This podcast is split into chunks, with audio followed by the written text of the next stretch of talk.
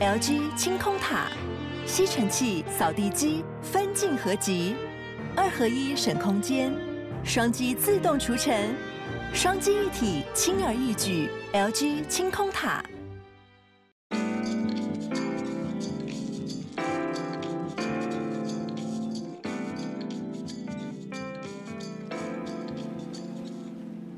Hello，欢迎收听《他说犯罪》，我是 Lily，大家新年快乐！距离新年好像已经过很久了，但是这是《他说犯罪》今年的第一集，所以嗯，说新年快乐是没错的。嗯、今天不讲社区案件，今天想要跟大家分享一个连续杀人犯。那我在录音之前，我有在 Instagram 的现实动态问大家对于连续杀人犯的想法，以及大家对他们的想象。嗯、这算是有一点点陷阱的问题吧。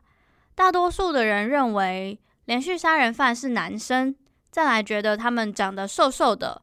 另外也有一部分的人觉得他们长得很平凡，其实跟普通人没什么两样。嗯。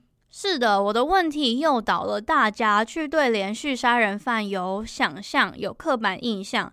但是其实问这个问题啊，我没有什么恶意，只是因为今天要分享的这个凶手，他的外表从来不会让人联想到他是个连续杀人犯。他看起来非常的和善，非常的无害。很多人说他就像是住在你家隔壁那一种很热心的邻居阿姨。但意想不到的是啊，他在三十年间杀了十一个人。这个凶手他有 The Giggling Granny 微笑奶奶的称号。Giggling 是有那种咯咯笑、呵呵笑、笑到发出声音的意思。这个昵称是来自于在他被逮捕过后，每一次出现在媒体面前都是笑眯眯的，甚至是在回溯整个犯案过程中。他的态度是轻佻的，微微笑着说完的，有的时候甚至还会不小心笑出声音，好像这一切都是理所当然的感觉。我觉得有一句话非常适合他的形象，这一句话叫做“好像他永远都对着你笑，笑得你心里发寒”。我相信，如果已经有看到这一集封面照片的你们，可能会有一点点共鸣。他几乎每一张照片都是这样子笑的。那就让我来跟你们分享今天这个有黑寡妇之称的女杀人魔 Nanny Doss 的故事。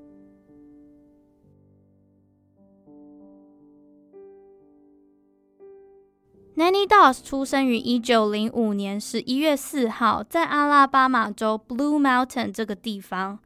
她的妈妈是个家庭主妇，爸爸是农夫。那 Nanny 因为母亲的关系啊，她从小就很喜欢阅读浪漫爱情小说和杂志。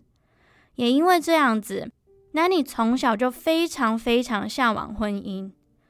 她常常幻想自己未来的丈夫会像小说里的男主角一样温柔体贴。Nanny 这一生也都在寻找幸福，但是事实上，曾经有过五段婚姻的她，在童年的生活时光里，从来没有交过任何一个异性朋友，因为 Nanny 的父亲 James Hazel 他非常严格，他很喜欢掌管家里的一切。James Hazel 也不让家里所有的小孩去上学，反而是在农田里面工作。他不准他的女儿们穿漂亮的衣服，更别说化妆和打扮。基本上，Nanny 的童年有好长一段时间都是被爸爸限制着的。可想而知，因为这样子，他跟他的父亲关系也很不好。Nanny 曾经在七岁的时候出了一个严重的意外。他当时在要去拜访亲戚的火车上，当火车行驶到一半时，突然紧急的停了下来，而来不及反应的他，就狠狠的往前一撞。那这一撞不得了，让他成为了连续杀人犯。好啦，没有，我开开玩笑的而已。这一撞让他有长达好几年的偏头痛，甚至是严重一点，他就会突然晕倒不省人事。那除了这些症状以外啊，这一次的脑部受伤也常常让 Nanny 郁郁寡欢，开心不起来。在一九二一年，Nanny Doss 十六岁的时候，他在纺织厂遇见了 Charlie Braggs，而从小就被父亲严格限制交友的 Nanny。认识了他这一生中的第一位异性 Charlie。很快的，他们交往了五个月后就结婚了。我读到的一部分资料是有说，当时这一段婚姻是 Nanny 爸爸要求来的，但是不是每一篇文章都这样子写。不过，我想可以列入参考。Nanny 的先生 Charlie 父不详，从小靠他妈妈养育长大。那在他们结婚过后呢？Nanny 和他先生以及岳母住在一起。这时候，从小就很向往婚姻的他。原本以为婚后的生活会像他小时候读的小说一样浪漫、幸福、美满。他以为自己会像贵妇一样受到先生无微不至的照顾，过着茶来伸手、饭来张口的生活。他也认为自己在遇到对的男人过后，就可以脱离他亲生父亲的威严统治。但事情没有想象中的那么简单。她的丈夫 Charlie 的妈妈和自己的亲生父亲一样。是个无比的控制狂。夫妻俩在一九二一年到一九二七年间生了四个小孩，可是，在小孩出生过后，家庭的状况一天不如一天。Nanny 平时除了要照顾四个小孩和满足岳母的要求以外，她还要忍受那个成天酗酒、在外面找女人的丈夫。那也许是因为来自家庭的多重压力。Nanny 也开始寻求酒精的慰藉。她和丈夫两人成天因为大事小事而争吵。那等到这一段婚姻达到无法挽回的临界点，是在某一天，家里排行老二和老三的孩子依序用完早餐后突然死亡了。当时判定死因是食物中毒。而在这件事情过后，Charlie 就带着他们年纪最大的女儿一声不响地离开了。至于他为什么没有把刚出生那个年纪最小的老妖带走，原因就无从得知了。我自己在猜啊，也许是因为他们当时离开的时候非常的紧急，这个 baby 也才刚出生，也许带走他会增加 Charlie 的麻烦。不过就在 Charlie 带着大女儿离开后没有多久，Nanny 的岳母，也就是 Charlie 的妈妈，也突然死了。这是在这一起案件中突然死亡的第三个人。接着，约莫在一年过后，Charlie 带着女儿和新女朋友突然的就出现在 Nanny 的面前。当时他们办了离婚，Charlie 也把两个女儿的抚养权交还给 Nanny，他就和新女朋友一起离开了。这时候，突然一夕之间失去所有的 Nanny，就只好搬回老家和亲生父母同住。虽然经历了一段失败的婚姻，但 Nanny 对浪漫爱情书籍的热爱依旧不减。回老家过后，她平常的兴趣就是在爱情小说里面的交友专栏写信认识新对象。在 Nanny 和 Charlie 离婚两年过后，二十四岁的她在交友专栏里面认识了她第二任的丈夫，他是二十三岁的 Frank Harrelson。当然，再一次进入婚姻的 Nanny 并没有就此得到幸福。第二任丈夫 Frank 也不是小说里面会出现的白马王子。在他们结婚没有过多久后，Nanny 发现 Frank 不只爱喝酒，也常常在酒吧里面和人家起冲突。除此之外，他还负债累累。这一段婚姻不知道为什么竟然还神奇地持续了十六年。在这十六年之间，Nanny 和前夫生的两个小孩都已经长大成人，论及婚嫁。那在一九四三年，Nanny 三十八岁的时候，她的大女儿生了一个小男孩。在两年过后，又生了一个小女孩。但这个小女孩就不像她哥哥这么幸运了。在这个女孩出生没有多久过后，她就因为不明原因过世了。而在他大女儿回忆起生产的过程中，疑似看见他妈妈 Nanny 拿着长长的帽针，将帽针刺进小婴儿的脑袋里。但是这一件事情不知道为什么就草草了结了，医生也没有办法提供证据指出就是 Nanny 杀了自己的孙女。但是如果这个小婴儿真的是 Nanny 杀害的话，这是他所犯下的第四起案件。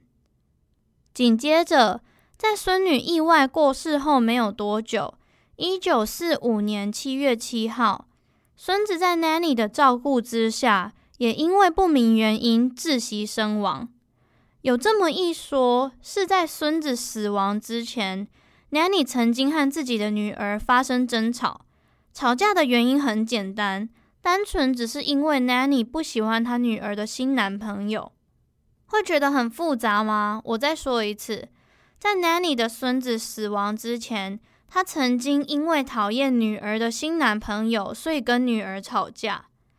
那也许他是在这个愤怒之下，在吵架完，为了报复，就杀了这个无辜的小生命。他甚至还因为孙子的死亡得到了保险金五百块。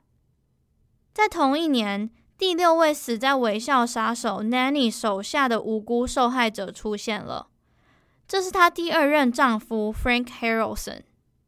Nanny 在事后坦承，在杀害丈夫的前一晚，她和朋友们为了庆祝二战日本投降，所以在外面喝得又醉又鲁莽。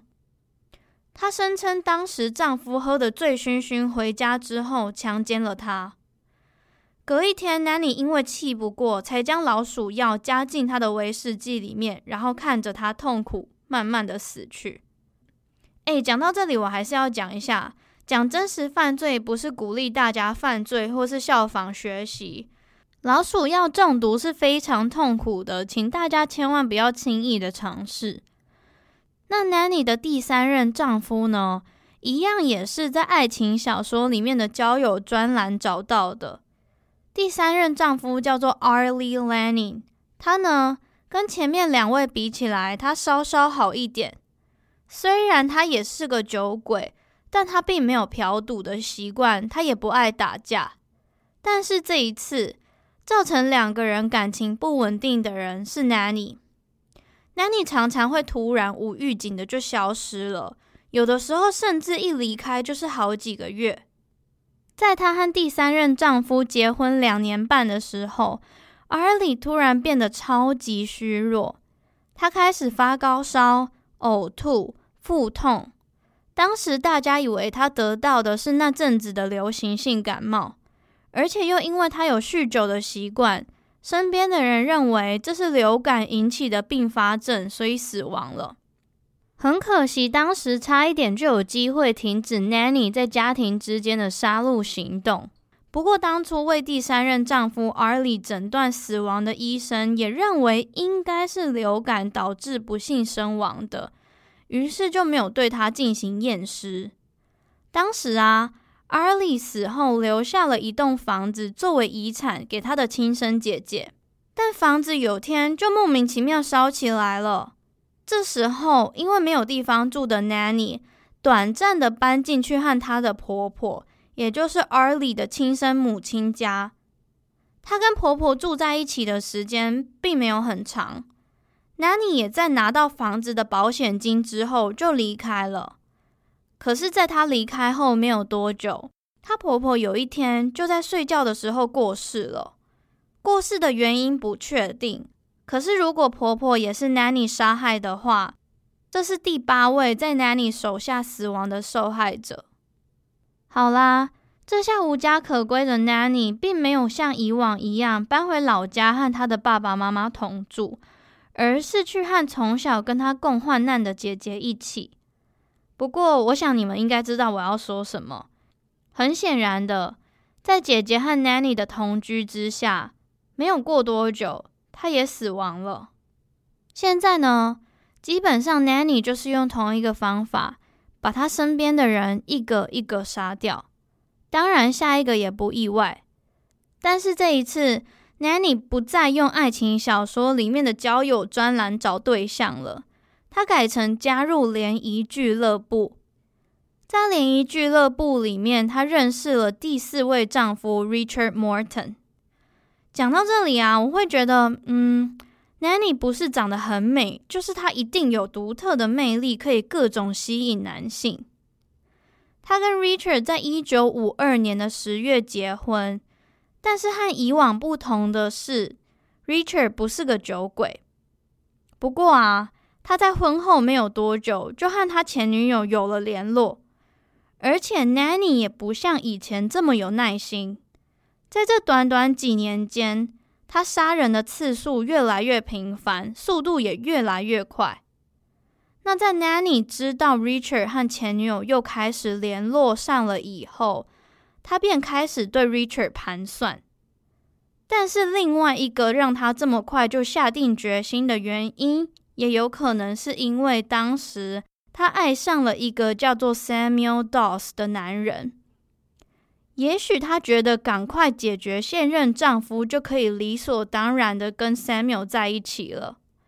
那就当 Nanny 正准备要痛下毒手的时候，她的亲生父亲突然去世了。大家还记得吗？就是那个不让她去上学，反而是在家帮忙务农的父亲。我自己是觉得 Nanny 的爸爸也许不是受害者之一。因为过去这一段时间，Nanny 都没有搬回家跟爸爸一起住嘛。那在他爸爸离开过后呢，Nanny 的妈妈因为老了需要别人照顾，就搬进去家里跟他还有他第四任丈夫 Richard 一起住。可是就在他妈妈入住过后没有几天，有一天就突然因为严重的腹痛死掉了。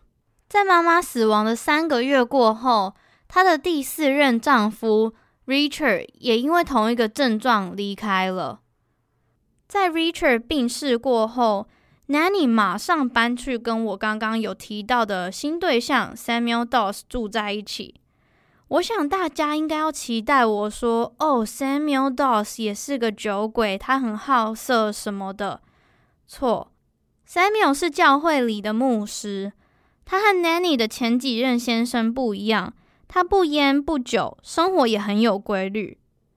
那 Samuel 是在一场龙卷风灾害里失去他的前妻，还有九个小孩。就在他尝试努力从悲伤中走出来的时候，他遇见了 Nanny，并且爱得神魂颠倒。故事说到这里，也许大家会觉得 Nanny 真的遇到他从小在爱情小说里面读到的白马王子了吧？可惜并没有。Nanny 觉得 Samuel 的生活非常的军事化，非常的无聊。他除了不准 Nanny 看爱情小说以外，也不让他看电视。他跟 Nanny 说，除了富有教育性的书籍以外，其他类型的娱乐都是属于恶魔的，不准他看。Samuel 甚至要求他们每天晚上九点半就必须要上床睡觉。除此之外呢，他也是一个非常节俭跟小气的人，他把家里的所有钱都控管在自己的身上，并且精打细算的去盘算每一笔花费以外，给 Nanny 的零用钱也是少之又少。可是呢，可能是这个男人跟前几任丈夫不一样，这一次 Nanny 没有马上杀了 Samuel，而是转身离开，并且跟 Samuel 说。你如果没有给我你账户的使用权限，我就不回来了。想当然尔，Samuel 只能照做了。那当 Nanny 回到 Samuel 身边以后，他突然变得温顺又有耐心，甚至对 Samuel 可以说，嗯，是溺爱的程度。他尝试说服先生签下两张寿险，而且上面写的受益人都是自己的名字。那 Samuel 也在老婆温柔的劝导之下签下了这两张保险。在他签下保险过后，事情很快的有了转变。Samuel 就像前面几位受害者一样，不断持续着腹痛，并且进了医院。但很幸运的是，Samuel 住院两周之后就出院回家了。但是啊，就在他回家几个小时后，很离奇的，就突然身亡了。当时 Samuel 的主治医师觉得，天哪，这真的是太扯、太离谱了！怎么可能在他评估可以出院过后，回家马上突然死掉呢？于是医生决定对 Samuel 验尸。他跟 Nanny 说，他先生的离奇死亡，如果可以查出来什么原因的话，或许可以拯救无数个人的生命。而 Nanny 也半推半就的答应了。在验尸过后，医生在 Samuel 的体内发现大量的金属元素砷，这个东西其实就是我们在宫廷剧里面常见的砒霜啦。那 Nanny 的杀戮行动也在这位机灵的医生察觉后，终于画下句点。在他被逮捕过后，他才坦诚，他第一次尝试毒害 Samuel 的量没有拿捏好，导致他只有腹痛进医院而已。第二次则是在先生出院回家以后，他假借要庆祝先生大病初愈，所以烧了一桌好菜。泡了一杯咖啡，并且加入大量的砷，他才会这么快死亡的。在 Nanny 和警察对谈的过程中，她只愿意承认她杀了四个丈夫。如果警察提到她的亲人的话，Nanny 的态度会有很大的转变。但明明警方在死去的亲人体内也找到了一样的毒药。在对谈的过程中啊。他也常常笑着回忆起他是怎么杀人的。他曾经用很轻松的口吻跟警察说：“哼，我相信我丈夫们都超爱吃我做的派，所以我只是把毒药当成糖霜装饰在派上面而已。”这种很轻松的口气。其实，在刚开始，Nanny 差一点成为 Oklahoma 奥克拉荷马州第一位被电椅处决死刑的女性。但是在两年过后，经过一连串的精神诊断，法官认定 Nanny 的精神异常以外，加上性别的关系，所以改判她无期徒刑。那其实 Nanny 到底有没有精神异常这一件事情，当时也吵得沸沸扬扬。在 Nanny 被逮捕的第三周过后，第一次的预审，法官决定先暂时将她移送九十天的精神病院。当他听见法官的决定过后，他说了：“啊，我终于可以休息，不用回答那一些白痴的问题了。”而 Nanny 在病院里的时间，每当医生要对他做评估的时候，他都会刻意打扮得很美，甚至会对医生调情。当时替他做测验的其中一位医生就说：“诶，他除了小时候撞到头，偶尔零星的头痛以外，”我认为他没有什么问题啊，他甚至是完美的。不过，其他医生并不这么想。其他医生认为 Nanny 的判断力以及意志力明显有缺陷，甚至有一位医生在他的诊断上面写着：“他是一个精明、有策略、自私、自我膨胀的女人。当她感觉自己弱小或是挫败的时候。”她会过度展现她对男人的攻击性，尤其是针对她的丈夫们。而最后，法官决定判她为无期徒刑的原因是说：“我不想要为后代世人设立一个女人就应该被处决的先例。”我不知道大家是不是跟我一样觉得这一句话有一点点怪怪的。可是，其实我也可以理解，当初那一个时代背景的确，男女的权利就不是这么平等。另外，Nanny 在入狱过后啊，她时不时会把希望自己当初被判的是死刑，而并非无期徒刑挂在嘴边，而且她对自己过去犯下的案件也非常的坦然。她也常常会拿自己的案件开玩笑，也曾经抱怨过为什么他在入狱过后只能在洗衣房里面工作。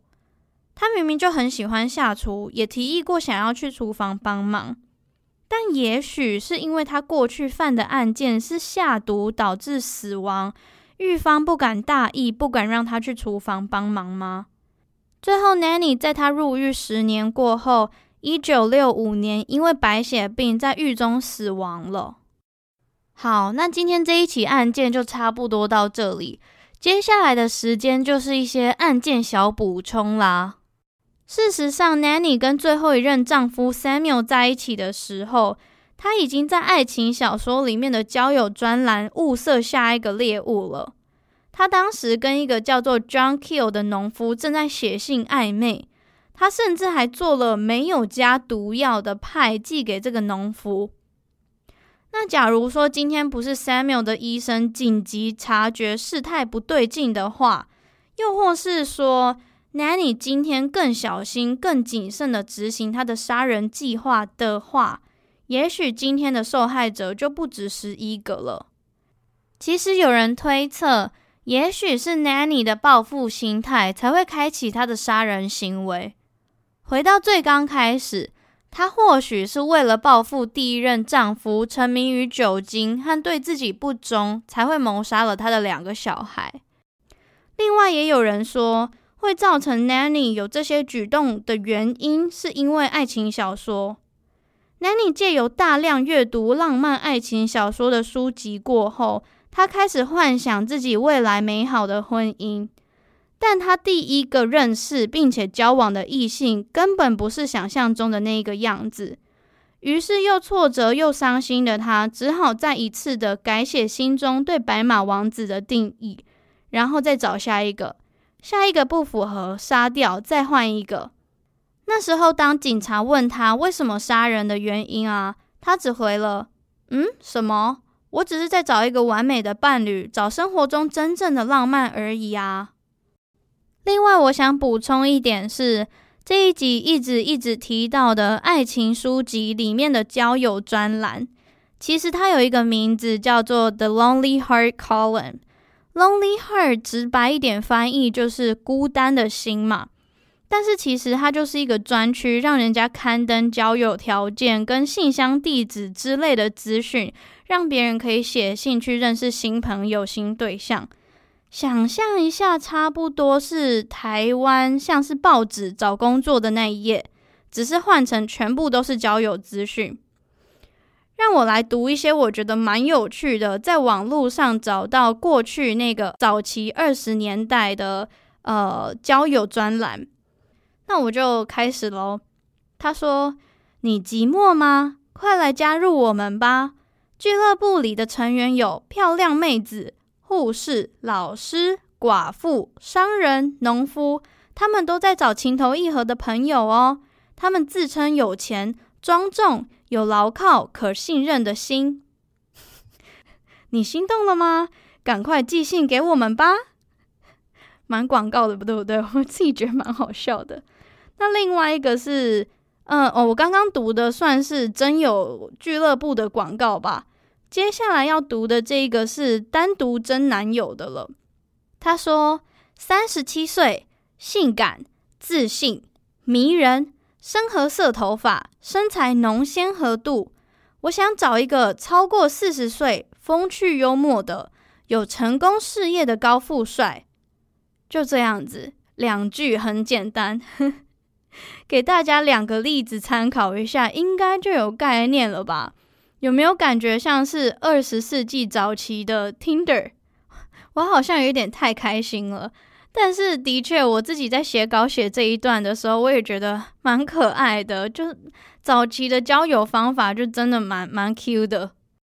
好啦，讲了一些开心的，啊、呃，我们要讲一些比较沉重的。我想要补充的最后一个是刚刚有提到的电椅，也就是早期执行死刑的一个方式。呃，这一段会讲到执行死刑的过程，我不知道接下来的内容会不会让人家害怕或是不舒服，就还请你们谨慎收听喽。电椅是在二十世纪普遍常用的执行死刑的工具。我想大家对美国的死刑制度，或是我们今天就先着重在电椅好了。不知道大家跟我一样，是不是对电影的第一印象是《绿色奇迹》（The Green Mile） 这一部电影？我第一次看的时候是高中的生命教育课，那个时候我没有什么共鸣，我得老实说。可是啊，越长大，每看一次，就好像越懂一点人心的险恶。嗯，我知道有一些听众年纪比较小，不一定知道我在说什么。姐姐推荐你们去看好吗？这一部电影不只是讨论到死刑的存废议题啊，还有冤狱议题、死刑执行人员的职业道德，还有他们跟死刑犯之间的权力阶层关系。这一部电影 Netflix 有。我推荐大家去看，真的推推推。好啦，回来讲电椅。那在《绿色奇迹》这一部电影里面，有好几幕利用电椅执行死刑的画面。哇，天哪！电影跟电椅有一点难分耶。我讲清楚一点好了。有看过《绿色奇迹》这一部电影的人，应该会有一点概念。在执行电刑的时候，首先需要死刑犯坐在电椅上面，他头上戴的头盔跟小腿后面的板子分别为两个不同的电极。那死刑犯必须先将头发剃光，头上放着沾湿的海绵，提供导电用。当电椅通电之后，电流会经过犯人身体，导致他们的器官受损死亡。那我查到的资料是说，电刑看似很残忍，但事实上，电流一通过死刑犯，他们就会马上失去意识，等于说感受不到痛苦。但是这一部分我自己啊保留存疑，因为我认为虽然是用科学去判断的，但是真的被执行过的人，他们也没有机会说出自己的感受，所以就嗯，大家参考参考。另外，当然也有意外，是死刑犯经过好几次的通电都没有死亡，最后死掉的状态非常的不理想。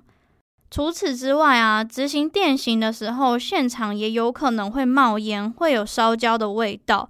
所以，因为这样子，现在普遍执行死刑的方式是针剂注射。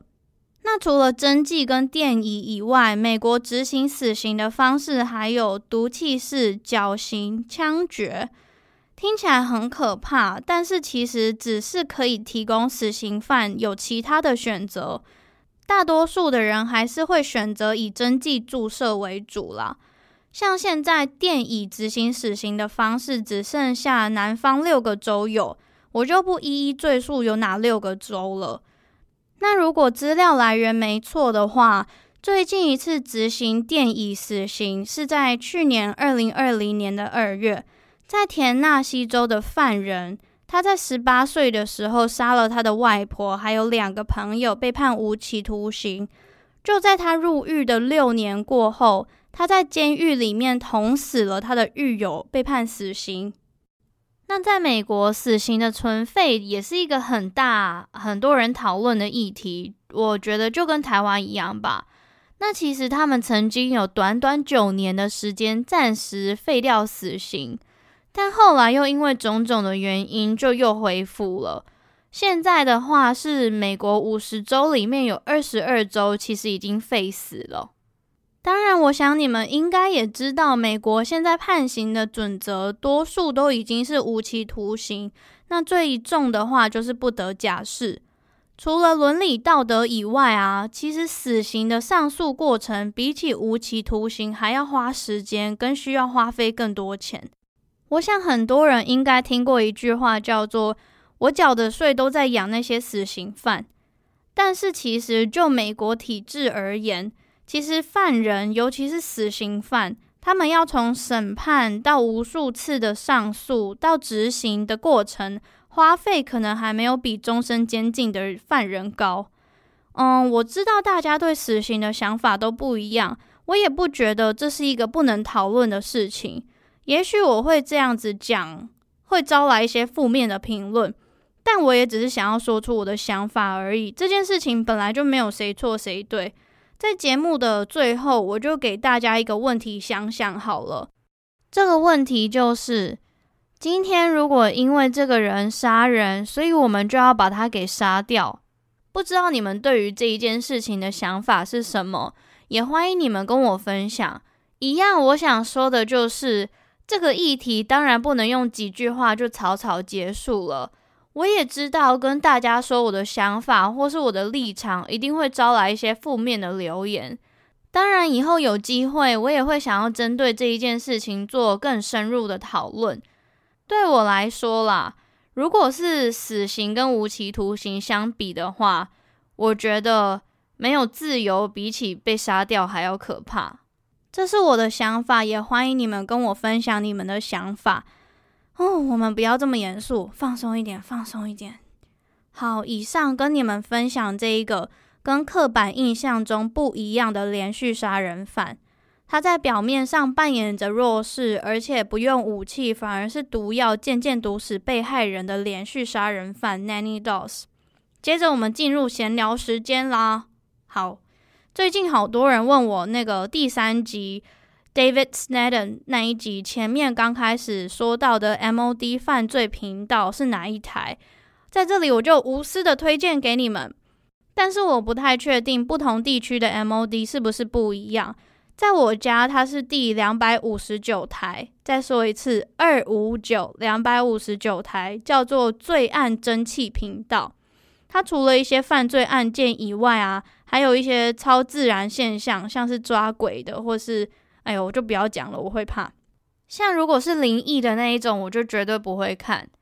那接下来家里有 MOD 的听众们，可以拿纸跟笔出来抄了。接下来跟你们推荐我在这个两百五十九台最喜欢的两个节目，一个中文翻译叫做《监视器罪案》（See No Evil）。它节目的一刚开始会告诉你一起意外，然后就会透过警方用监视器一步一步找出可疑的嫌犯破案。在这个节目里面也会找到案件关系人。可能是受害者的家属，或是当时侦办的员警去做访问，所以在看的整个过程，你就会很像跟警察一起在办案。这一集大概一个小时，所以我推推五颗星。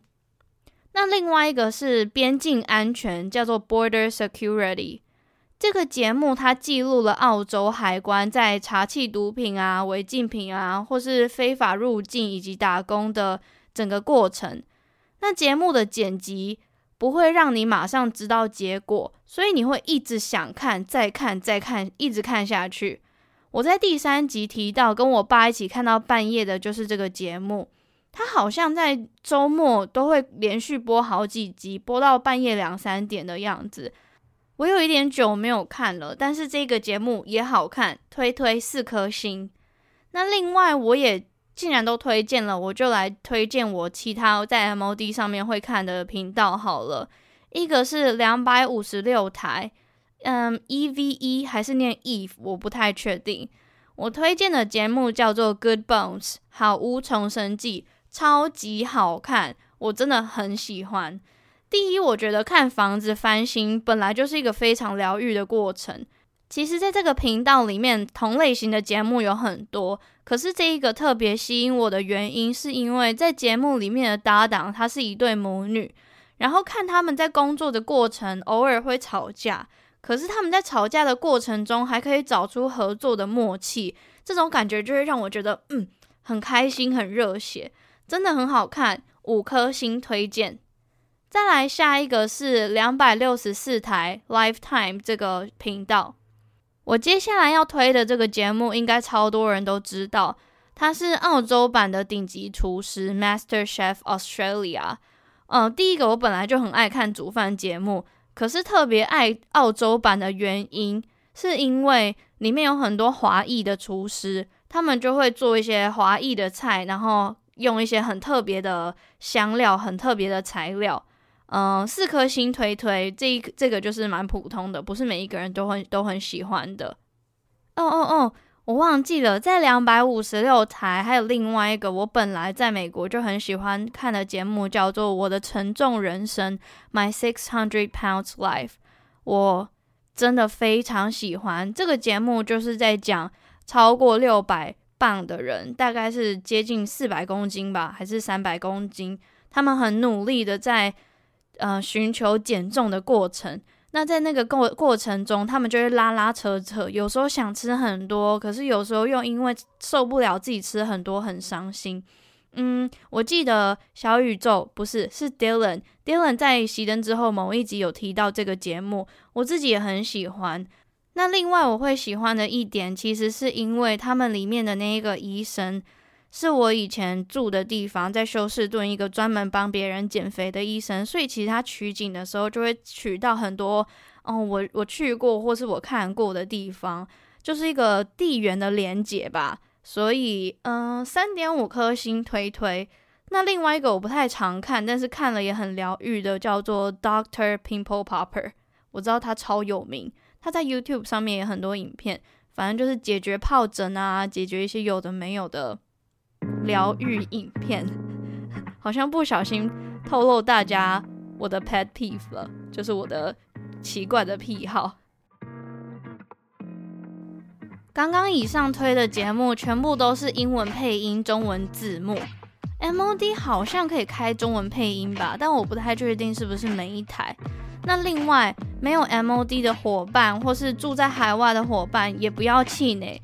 我会在 Show Note 里面把这些节目的频道号码、中英文名字都打上去。